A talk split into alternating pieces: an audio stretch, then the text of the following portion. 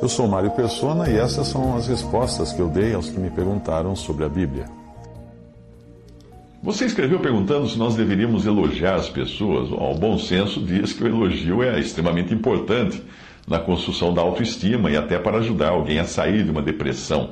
Nós elogiamos nossos filhos quando eles estudam e passam no exame, porque é uma espécie de prêmio. Eles se esforçam, se esforçaram e recebem o justo louvor por isso.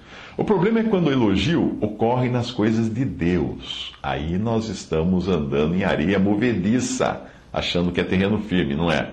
Primeiro, vamos ver o lado do, daquele que é elogiado.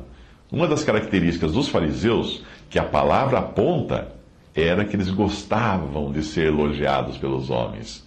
Eu não gosto da tradução da Bíblia na linguagem de hoje, mas eu vou usar ela aqui só porque ah, ela utiliza a palavra elogio ao invés de glória.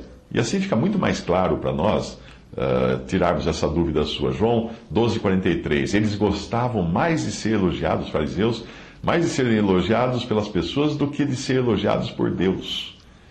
Depois de ler esse versículo, da próxima vez que você for elogiado por algo que você fez na obra de Deus, você vai perceber o que é sentir-se como um fariseu. É, se você se orgulhar, é o farisaísmo isso. Você vai gostar, porque gostar de elogios é um sentimento natural ao ser humano. Mas nós devemos nos lembrar de que foi essa mesma natureza nossa que ficou lá atrás, pregada na cruz. Gálatas 2:20 Já estou crucificado com Cristo e vivo não mais eu, mas Cristo vive em mim. E a vida que agora vivo na carne, vivo-a na fé do Filho de Deus, o qual me amou e se entregou a si mesmo por mim. Em Gálatas 6,14 diz: Mas longe esteja de mim gloriar-me, a não ser na cruz de nosso Senhor Jesus Cristo, pela qual o mundo está crucificado para mim e eu para o mundo. O sentimento adequado ao cristão é o que foi expressado pelo apóstolo Paulo em 1 Tessalonicenses 2,6. Nunca procuramos elogios de ninguém, nem de vocês, nem de outros. E também o sentimento do Senhor Jesus em João 5,41. Eu não procuro ser elogiado pelas pessoas. Tal sentimento, obviamente, não é um sentimento da carne, mas da natureza que provém de Deus. Esse sentimento positivo de não querer ser elogiado dos outros é da natureza que vem de Deus, uh, do, daquele, do homem em quem Deus se apraz, o sentimento de Cristo, não querer ser elogiado. É bom nós nos lembrarmos disso na hora de elogiarmos um irmão em Cristo, porque isso pode causar mais mal do que bem ao coração dele. Mas você também encontra situações de elogio na Bíblia, como é o caso de 1 Coríntios 11, versículo 2, quando diz: Eu os elogio eu estou citando da versão linguagem de hoje, que eu não gosto muito, mas por causa da palavra elogio. Eu os elogio porque vocês sempre lembram de mim e seguem as instruções que eu passei para vocês. E também de 2 Coríntios 7,14. Eu havia falado muito bem de vocês a ele, e vocês não me desapontaram. Nós temos sempre dito a verdade a vocês, Paulo continua dizendo. Assim também é verdadeiro o elogio que fizemos a Tito a respeito de vocês.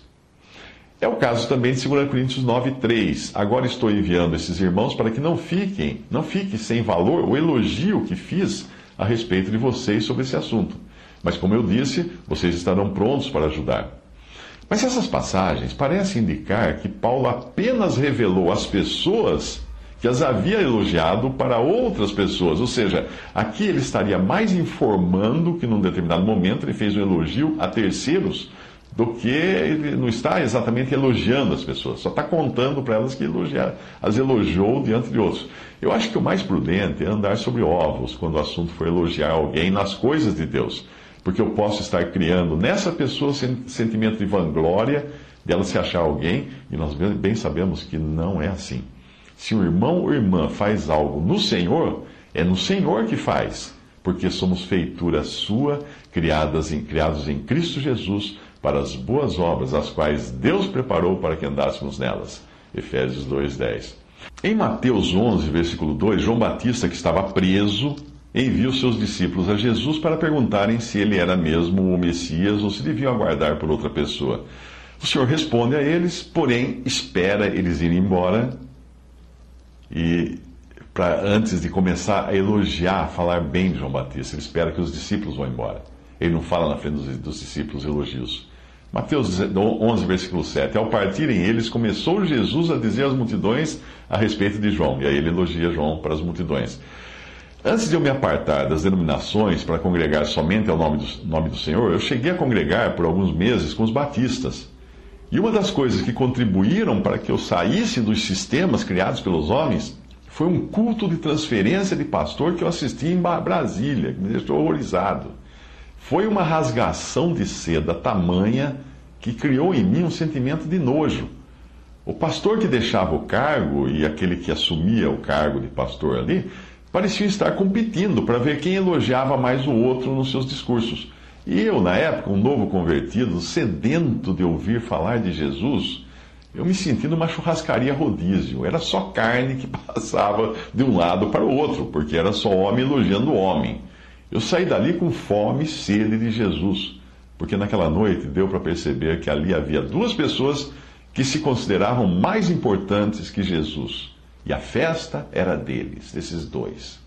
No meio religioso, a bajulação é uma instituição que está tão arraigada nos costumes que a maioria dos cristãos nem percebe mal nisso Parece até uma obrigação exaltar um irmão por sua fidelidade, seu empenho nas coisas de Deus, sua pregação que foi maravilhosa.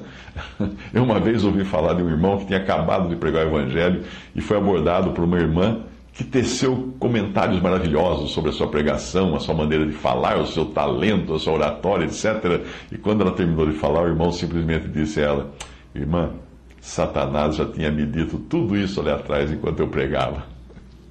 Eu creio que você poderá aprender algo sobre este assunto lendo a carta uh, de um elogiado, de um homem que foi muito elogiado, no caso, a carta que John Nelson Darby enviou ao seu editor, depois que viu o que o editor publicou a respeito dele.